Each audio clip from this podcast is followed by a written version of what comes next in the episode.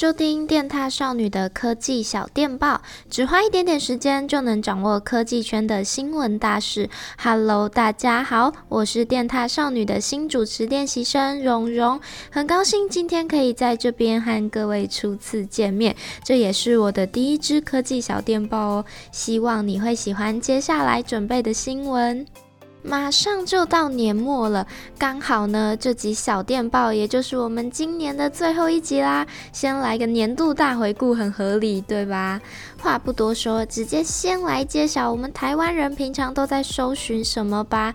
二零二三 Google 年度搜寻排行榜。大家平常对一个东西不了解时，一定都会想去搜寻“叉叉叉”是什么嘛？那么，二零二三年被搜寻的第一名舍利子是什么？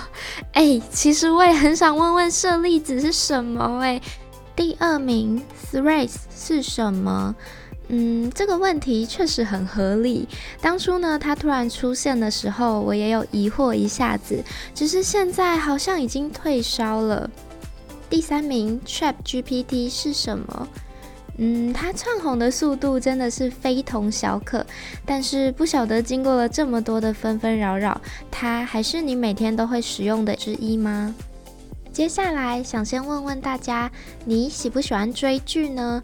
我自己啊，其实是属于完全不追剧派的，可能是因为我的个性比较好奇，常常都会对结局是什么超级迫不及待，所以就会想一次把一部剧通通追完，不看到结局不罢休那种。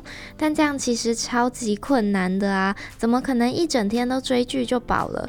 所以今天马上就要来跟大家分享 Real Short 这个 App，一个专门们提供短剧的串流平台。它主打提供原创短剧系列，像是霸道总裁爱上我，或是与狼人的爱情故事之类的，这种在华人圈永垂不朽的超狗血主题。虽然这个 App 来自中国，但出演的演员几乎都是西方面孔居多，所以也成功打进了美国市场。根本就是 Netflix 跟 TikTok 的综合体。现在大家都 TikTok 短影音中毒，超没耐心。如果我可以让你两分。分钟就看完一集，还有着 Netflix 般专业的幕后摄影团队，完美呈现出高品质的短剧剧集，也难怪一经推出，在美国的单月下载量就趋近两百万次，还曾经单日超越了 TikTok，成为了 App Store 下载量最高的软体。好啦，实用的小分享结束后，接下来要分享的第三则新闻，可能会让你莫名有些感伤。不知道大家还记不记得台湾社交距离 App 呢？那个曾经在肺炎疫情最严峻时，来比对我们和确诊者足迹是否重叠，并通知有接触到的人做好更完善防疫措施的重要工具。疾病管制署宣布，由于已经完成了阶段性的任务，台湾社交距离 App 即将在二零二三年十二月三十一日终止服务，要隐退啦！提醒各位有安装的用户记得删除。